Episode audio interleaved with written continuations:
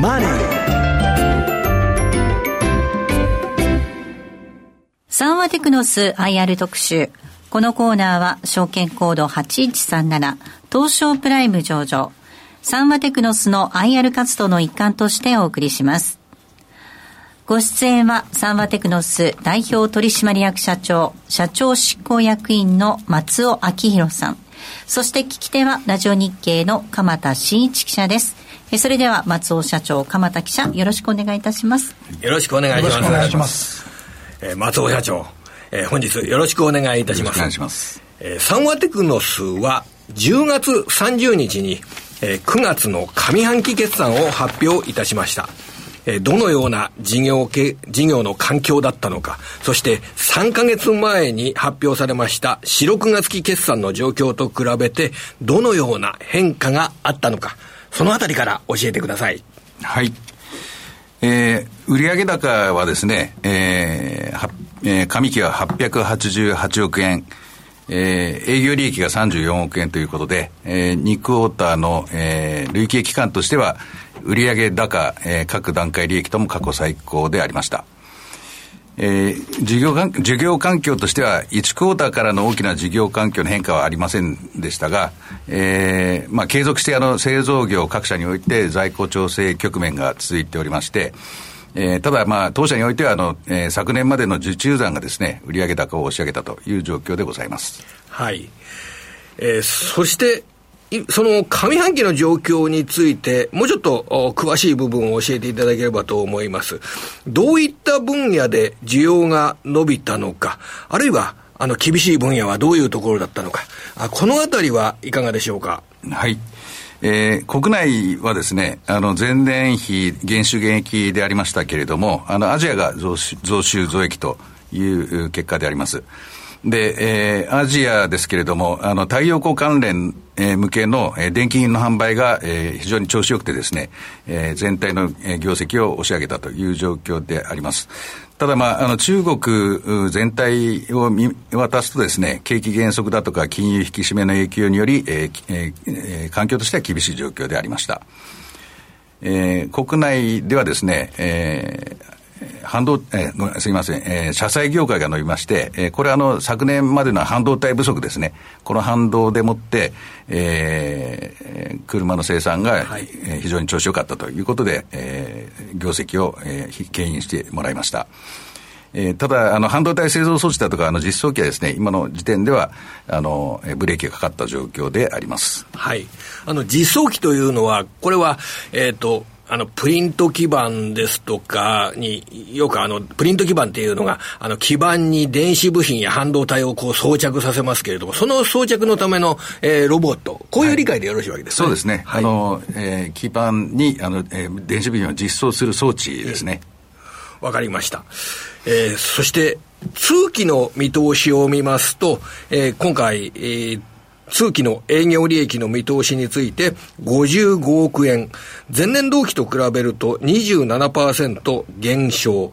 上半期が34億円で、そうすると、まあ、下半期が営業利益ですと、まあ、20億円ちょっとという、はい、そういう計算になります。で、一株利益は上半期におよそ200円。ね、6ヶ月で200円の一株利益。で、年間で一株利益がだいたい300円の見通しという形で非常にあの高い水準の利益かとは思われますけれども、下半期が上半期と比べると、ややこの低めの数字が計画されておりますよね。はい、この下半期の事業環境、そして、えー、リスク要因、どういったものがあるのか教えてください。あの、下半期はですね、あの、前回、あの、ラジオで、えー、3か月前ですかね、あの、お話しさせていただいた通りですね、あの、うんまあ、お客さんの方のあの在庫が非常に、在庫水準が高い状況です。これはまあ当社もそうなんですけれども、えーはいただ、まああのえー、不況というほどです、ね、お客さんの生産が止まっているわけじゃなくて、あのまあ、ある程度のこうあの、えー、数がはげていっているもんですから、はい、まあ、そのお客様の方も在庫がの水準が下がってくればです、ね、新たな発注があって、まあ、全体的にこう景気を押し上げていくようなようになってくると思うんですけれども、はい、まあ、現状としてはですね、まあ、そこの時期がまだ見極めできてない状況で、えー、各社さんともですね、その変化の兆しをですね、見極めている状況であるというふうに感じております。はい。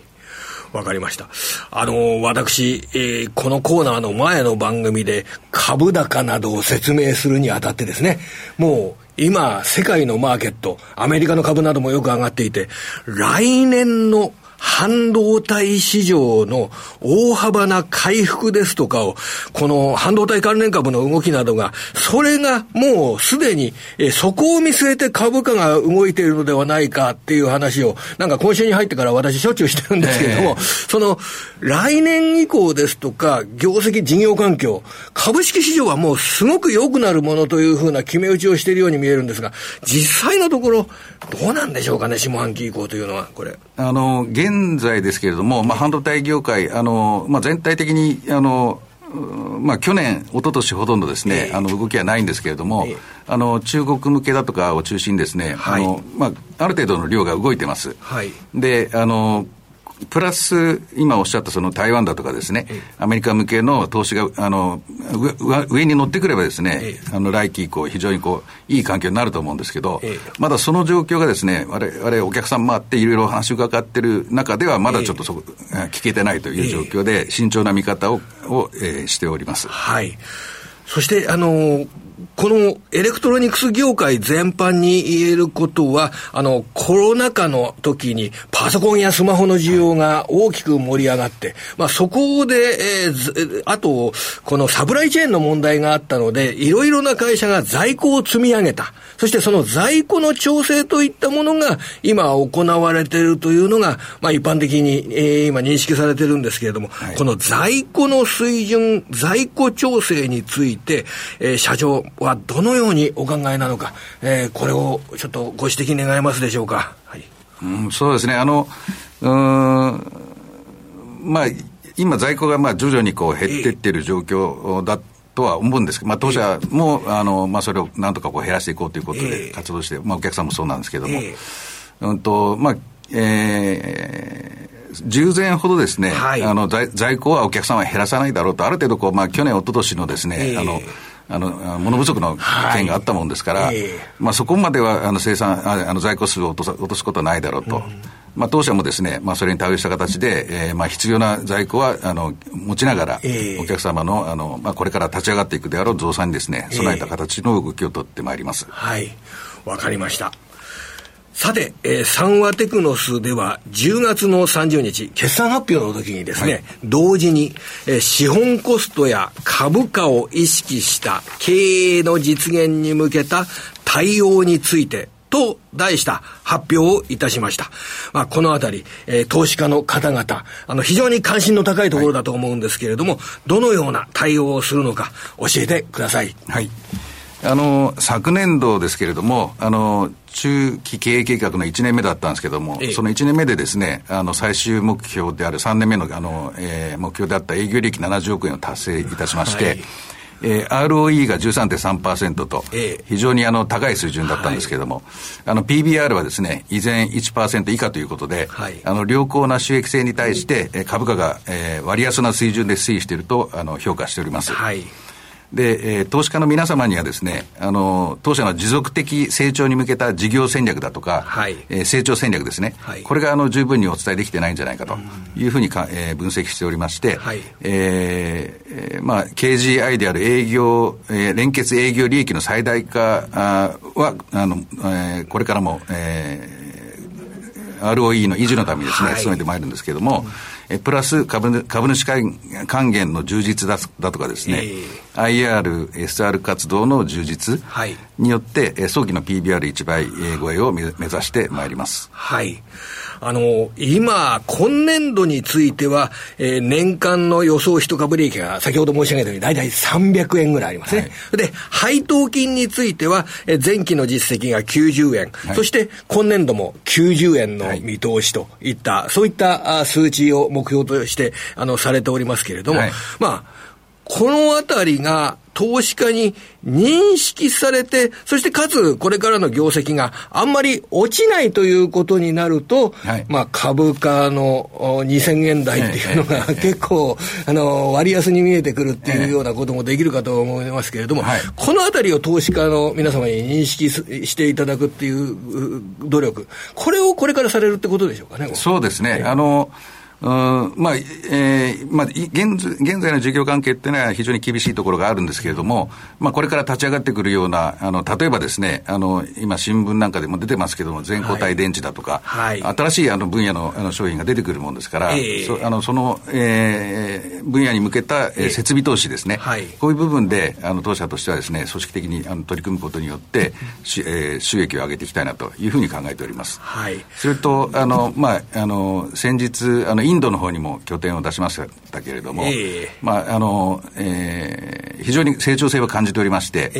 ー、あの、まあ、第2、第3のね、あの拠点もこれから考えていきたいと、インドに対する大、えー、拠点もですね、はい、あの充実を考えていきたいというふうに考えております、はい。まあ、電池のこの根本的な変化ですとか、自動車に使われる電池の構造の変化ですとか、はい、あるいはあの世界が中国の生産集中をちょっとあの見直すような形で、はい、あのインドなどを重視するというような、そういう動きの中で、エレクトロニクス業界っていうのは、日本の企業においても、結構やることいっぱいあるっていうこと感じですよね。そうですね。あの、まあ、いろんなものがこう海外にね、あの生産移管されたり、あの来て、してきて、こう、ななんかこうだんだん空洞化してきているように見えたんですけども、はいまあ、日本の得意な部分っていうのは、やっぱりその製造、えー、半導体含めたですね、うん、製造装置の部分っていうのはあの強いもんですから、はい、まあこ、ここら辺でですね、もっともっとこうあの活躍できるんじゃないかなというふうに考えております。はい、わかりました。あと、これ、今回、この、10月30日の決算発表の時には、まあ、様々な、あの、サンワテクノスとしても、あの、他の発表などもしておるんですけれども、え株式会社エムテックとの業務提携合意に関するお知らせという発表もされております。はい、えこちらについてはいかがでしょうか？はい。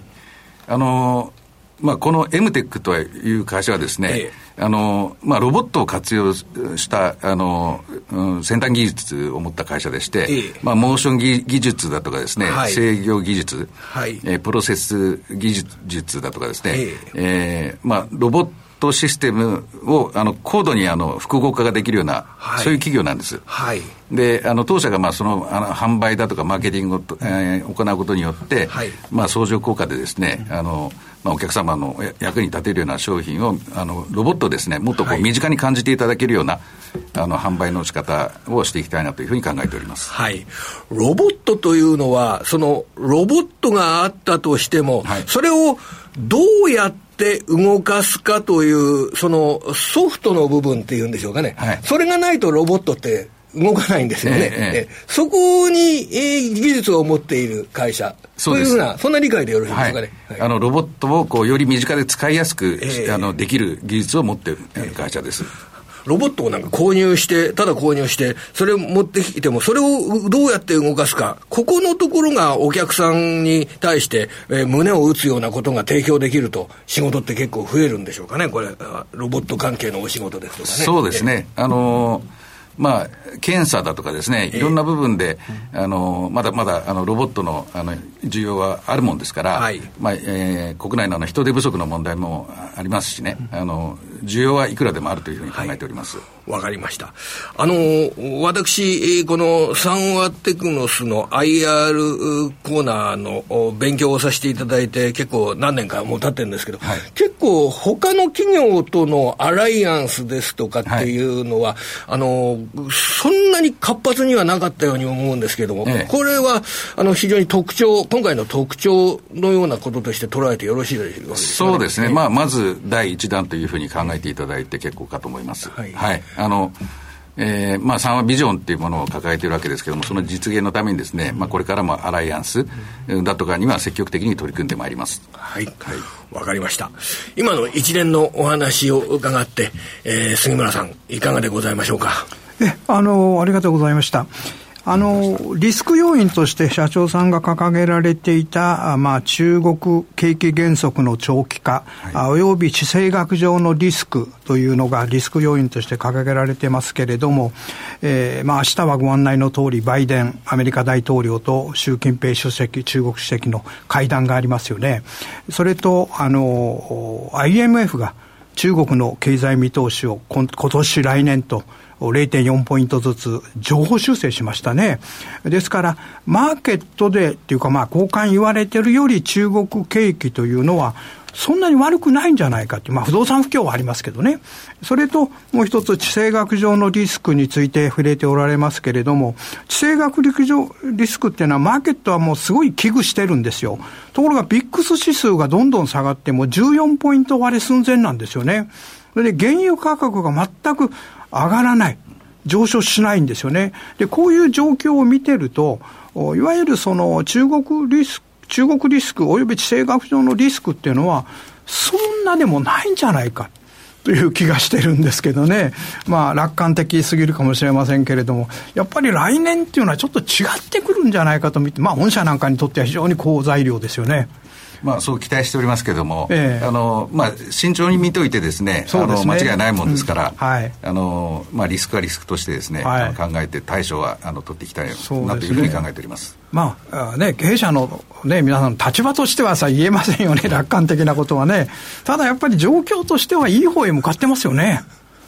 まあ、そう簡単には、あの米中の問題っていうのはですね、片付かないんじゃないかなというふうに私は考えておりまして、いや、私はね、あのやっぱり今回、あの習近平さんがお土産でね、あのボーイングの航空機を買うと。いうのをお土産で持っていったじゃないですか。そしたら、バイデンさんもなんか手土産持たせなきゃダメですよね。何持たせんだってね。だから NVIDIA の半導体、段ボール10箱、じゃあちょっと、ちょっとダメなんじゃないかと。なんかの動きが出てくるんじゃないかと思ってね。まあ、日本なんかアメリカの支流マン乗ってですね、中国制裁、制裁とか言ってますけど、はしご外されるんじゃないかっていう気がしてるんですけどね。まあ、中国、あの底堅いあの大きな市場を持っているものですから、そ、ね、まあ、そこはそこでですね当社としても重要な、はい、あの、ね、あのえ市場と考えて取り組んでまいります、なるほど、はいまあ、非常に今日は収穫が多かったですよね。あの株価を見ているともう来年以降いいことばっかりなんじゃないかとかいうふうに、株価を見てるとそういうふうなあの感触を抱いてしまうかもしれないんですが、株っていうのは下がる時も上がる時も、リアル経済や実業界と比べると、行き過ぎるっていうような面があって、やはり今日、本当松尾社長の話伺って、すごく良かったと思います。はい。株式市場を考える上でも、本当に良かったと思います。ありがとうございました。ありがとうございました。はい、ありがとうございました。サンワテクノス IR 特集。ご出演は、サンワテクノス代表取締役社長、社長執行役員、松尾明宏さん。そして聞き手は、ラジオ日経、鎌田新一記者でした。どうもありがとうございました。ありがとうございました。このコーナーは、証券コード8137、東証プライム上場、サンワテクノスの IR 活動の一環としてお送りしました。東証プライム証券コード8137サンワテクノスは産業用メカトロニクスエレクトロニクスの独立系技術商社です。国内30拠点中国アジアアメリカヨーロッパ12カ国32拠点を通してグローバルに優れた商品と技術を提供してまいります。東証プライム証券コード8137サンワテクノスにご注目ください。